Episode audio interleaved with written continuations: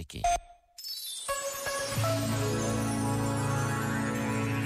O Natal foi sempre um tempo de reconciliação, de encontros, de palavras amigas, de troca de presentes como sinal de amizade. E, acima de tudo, foi sempre desejado como um tempo de paz, em que se pediu ao mundo que fosse capaz de fazer tréguas nas guerras que somos incapazes de evitar.